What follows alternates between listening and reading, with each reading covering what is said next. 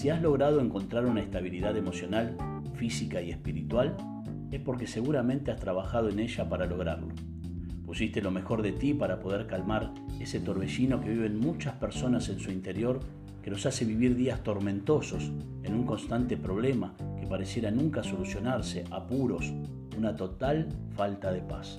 Lamentablemente, este tipo de personas están acostumbradas a vivir así. Siempre les está pasando algo negativo, se victimizan, están de continuo exigiendo respuestas de los demás. Trata de que si en tu entorno hay de este tipo de personas, no te quiten tu paz interior. Esa que quizá te costó lograr, pero cuando la conseguiste, tus días fueron muy diferentes. Ayudarlos a los faltos de paz, sí, pero no permitirles que te quiten la tuya.